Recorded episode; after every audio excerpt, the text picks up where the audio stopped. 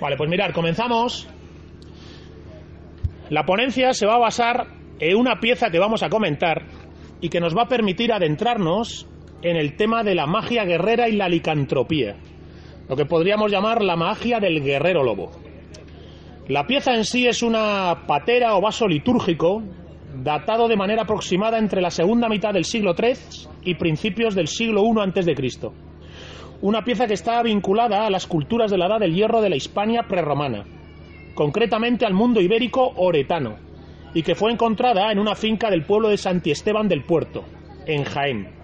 Una pieza elaborada en plata repujada, que por su belleza manifiesta, lo estáis viendo en la lámina que os he pasado, pues nos está remitiendo a una artesanía experta y profesional, posiblemente vinculada a unas élites capaces de generar productos de alta calidad como ese y de demandarlos.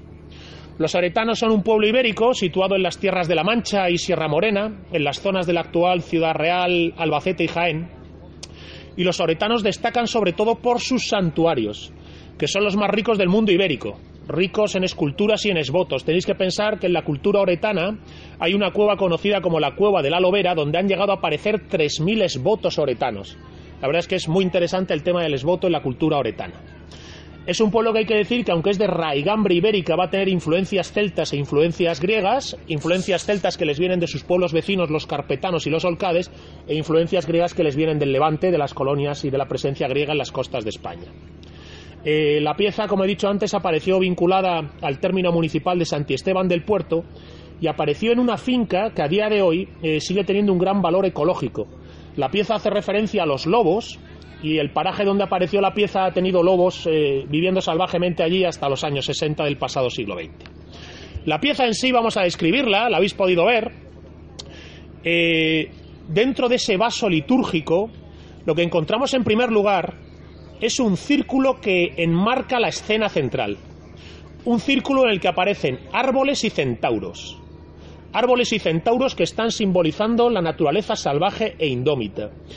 Esos centauros que aparecen representados tienen influencia griega, pero el simbolismo que les acompaña y que van a utilizar los íberos oretanos en esta pieza es el de hacer referencia a un paraje salvaje, a un paraje natural salvaje. Seguidamente en esa pieza hay un segundo círculo que parece demarcar como un escenario ritual eh, más concreto, donde aparece una escena de danzantes, de personas que danzan alrededor del argumento central del vaso litúrgico. El argumento central de esta narrativa que la pieza nos plantea es una cabeza de lobo que parece surgir de un nido de serpientes y que está mordiendo, devorando o quizás está vistiendo una cabeza humana. Un tipo humano con barba que daría la impresión de que está siendo convertido o devorado por un lobo. Fijémonos, fijémonos entonces en las ideas que la pieza nos traslada a simple vista. Por un lado, un escenario donde se produce el ritual. Recordemos que es un vaso litúrgico para un ceremonial, no es un vaso con el que te tomas un vino, ¿eh? es un vaso ceremonial. Bien, el escenario al que nos remite es el de un bosque de naturaleza salvaje, simbolizada por los árboles y los centauros. Seguidamente nos hace referencia a una demarcación ritual que viene señalada por el círculo de danzantes. Hay una danza ritual dentro de ese bosque. Y luego, en el centro mismo de esa danza, aquello alrededor de lo cual están danzando estos personajes es el argumento propiamente dicho de la pieza, que es esa imagen tremenda y fascinante de un lobo entre serpientes que está devorando una cabeza humana. La verdad es que es una pieza fascinante.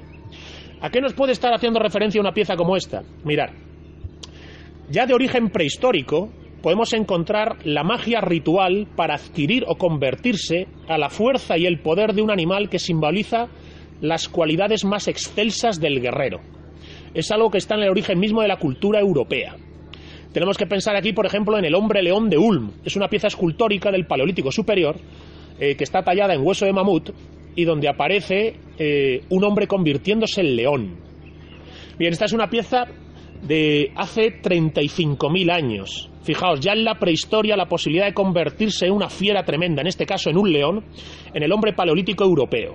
Bien, pues esta idea de una magia ritual, vinculada a una suerte de licantropía que permite adquirir las cualidades fieras e indómitas de un gran depredador, es algo que sobre todo se puede rastrear en Europa en la Edad del Bronce y sobre todo en la Edad del Hierro, en las culturas bárbaras de la Edad del Hierro. Estas culturas bárbaras de la Edad del Hierro, desde la protohistoria europea a través de las referencias clásicas de la antigüedad, a la cultura popular medieval y sobre todo muchos lo conocemos a través del mundo vikingo, las sagas vikingas y los guerreros Berserk o Ulfhednar, los guerreros lobo y los guerreros oso.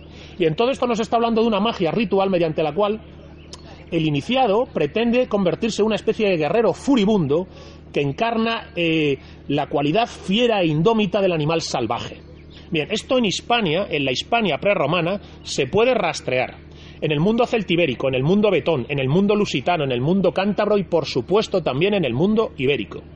Pensemos por ejemplo en el dios baélico, que es un dios de los betones y cuyo nombre directamente sería algo así como el gran lobo o el dios lobo. Pensemos en las trompetas con forma de cabeza de lobo de Numancia, que cuando tocan todas juntas parecerían una manada de lobos aullando. Pensemos en los broches y fíbulas con forma de cabeza de lobo que aparecen también en la Celtiberia. O pensemos en Estrabón hablando de los cántabros, que dice que los cántabros luchan como en un estado de rabia bestial. O pensemos en Apiano, cuando nos habla de los lusitanos, y dice que los lusitanos, antes del combate, agitan el pelo largo que lo llevan y hacen como danzas terroríficas para atemorizar a sus contrincantes. O pensemos en el pueblo celtibérico de los Bacceos, que cabalga alrededor del campamento romano por la noche y aullan como lobos y desde dentro de su ciudad responden con aullidos, y Apiano nos señala que cayó sobre el campamento romano un temor extraño. O pensemos también en la referencia de Plinio, que nos dice que en la antigua Iberia era costumbre beberse los sesos de los osos para adquirir la fuerza y la furia del oso.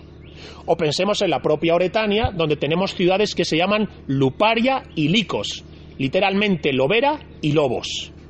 Es decir, que en la Hispania prerromana, en la España de celtas, íberos y celtíberos, da la impresión que se puede rastrear también esa antigua magia ritual del guerrero lobo. Ahora, ¿qué ocurre? Que el vaso litúrgico al que yo estoy haciendo referencia posiblemente sea la única pieza que tenemos en Europa que realmente fue utilizada en un ritual, por decirlo así, para convertirse en hombre lobo. Es decir, el vaso litúrgico que estamos trabajando parecerá un objeto referido precisamente a la magia del guerrero lobo subrayando el hecho de que quizás sea el único objeto arqueológico europeo que más claramente nos está recogiendo la escena en la que el sujeto bebe un líquido y el líquido le propicia la transformación en guerrero lobo. De hecho, el vaso da la impresión de que nos está recogiendo los elementos simbólicos y a su vez prácticos y descriptivos del ritual del hombre lobo. Fijaos, el bosque, la danza propiciatoria, la figura del lobo, la figura de las serpientes, el guerrero devorado o vestido con una cabeza de lobo. Quizás este vaso sea la pieza de ritual de licantropía guerrera que más representativa puede ser en toda Europa de este tipo de magia. En este sentido es una pieza fundamental del registro arqueológico europeo en el ámbito de las antiguas creencias mágicas de nuestros ancestros. Esto le asigna un valor tremendo que trasciende las referencias al uso funerario que se, que se han hecho mayormente a esta pieza tan peculiar. Aquí hay que pensar que el ritual de licantropía guerrera, incluso tal como podría estar señalándose en este vaso, hace referencia a lo que se llamaría la muerte y resurrección simbólica o muerte y resurrección iniciática, donde el neófito, el que quiere convertirse en un guerrero lobo, supera una serie de pruebas, y en esa serie de pruebas muere para renacer.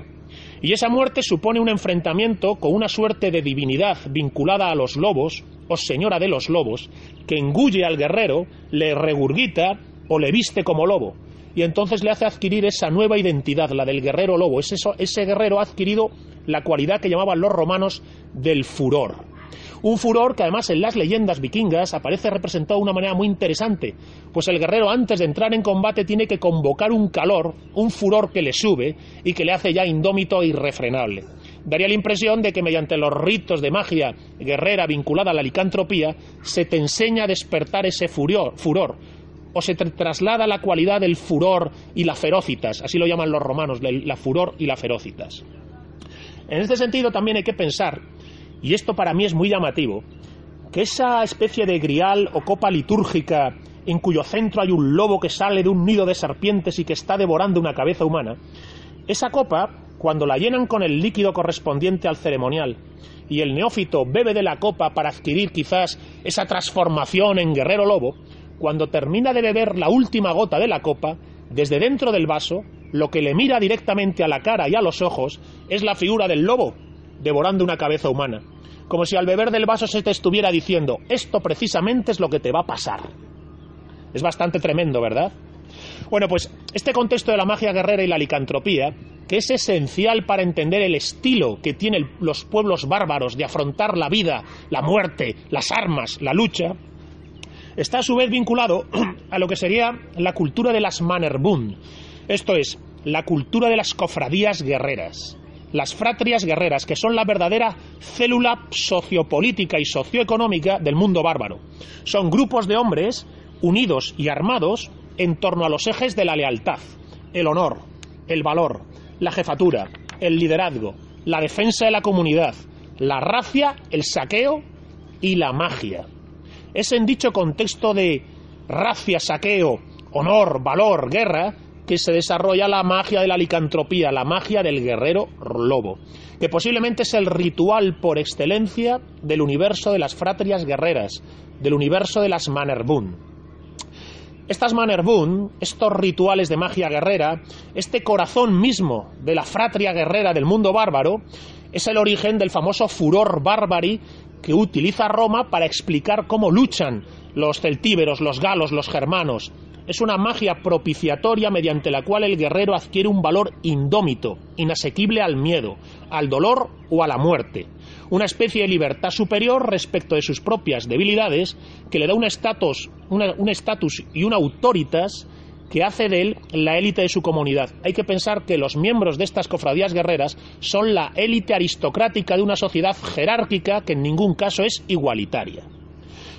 Este universo de la magia del guerrero lobo este universo de las cofradías guerreras es el que andando el tiempo genera la literatura popular y la cultura popular de los hombres lobo, de los cuentos y leyendas de hombres lobo, que tienen un origen tardo medieval, que durante el romanticismo se desarrollan de una manera literaria realmente fascinante y que incluso en España, bueno, pues podemos decir que hemos tenido la representación pop por excelencia del hombre lobo, que sería el famoso Valdemar Daninsky encarnado por Paul Naschy, ¿verdad? Yo soy muy fan de este señor y de estas películas. Bueno, pues no sabe hasta qué punto esas películas tan simpáticas, tan fantaterroríficas, están enraizadas en uno de los episodios, bueno, pues más profundos de la cultura ancestral europea, que es la de la magia del guerrero lobo.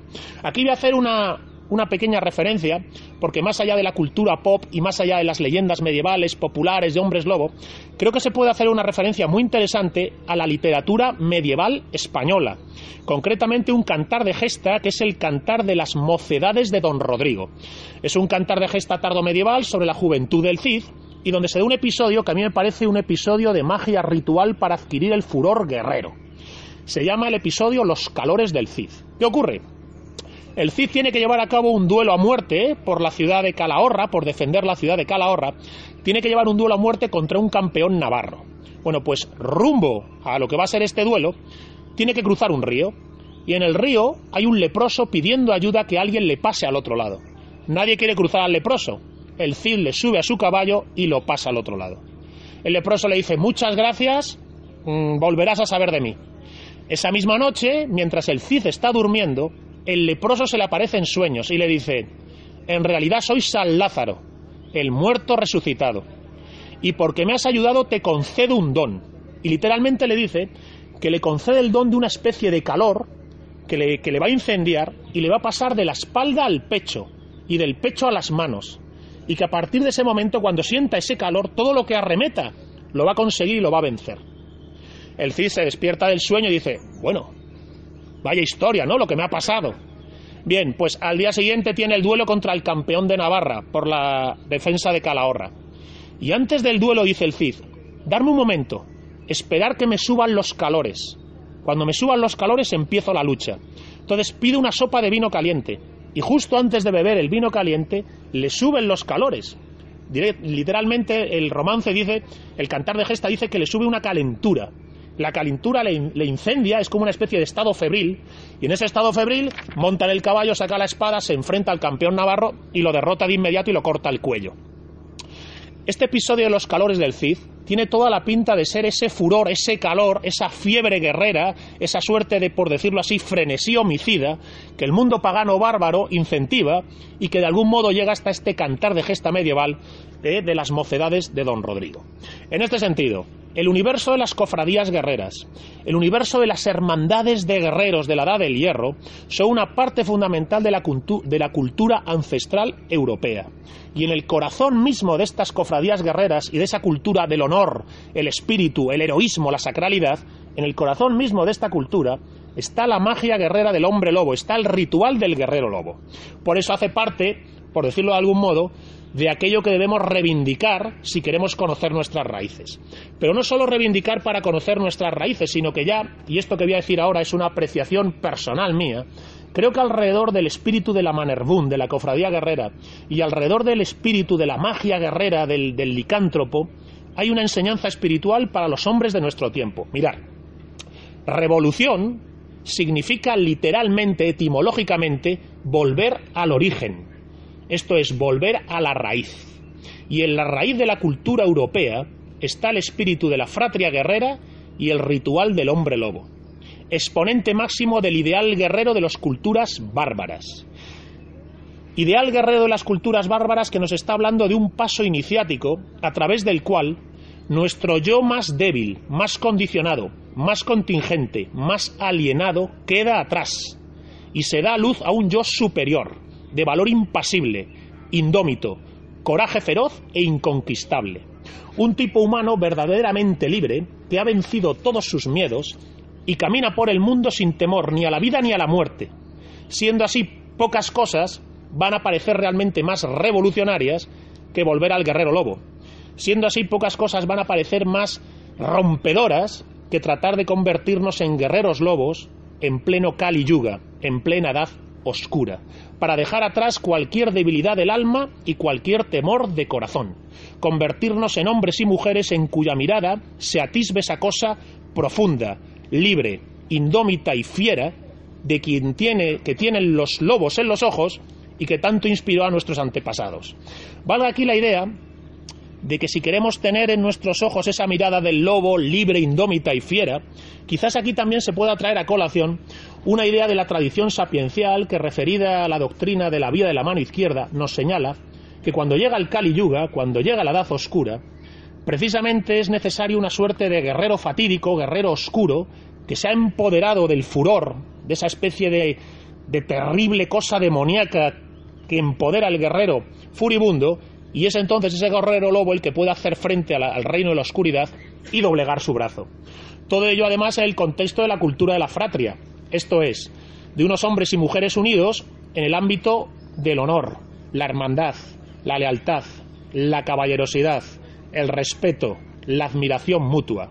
Una comunidad de hombres y mujeres fuertes que aspiran a la fuerza y la libertad de quien se posee a sí mismo y ha conquistado su propia alma, de quien ya no es esclavo ni de su propio temor ni de su propia ofuscación una suerte de nuevos bárbaros frente a la decadencia moderna y que pueden ser anuncio y esperanza de un nuevo amanecer.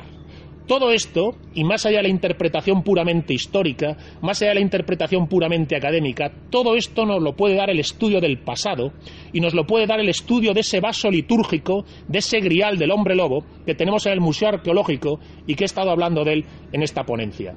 Ojalá los que estemos aquí seamos semilla de esos nuevos bárbaros capaces de convertirnos en guerreros lobo, derrumbar el nihilismo contemporáneo y alumbrar para Europa un nuevo tiempo de espiritualidad, sacralidad y heroísmo. Muchas gracias a todos.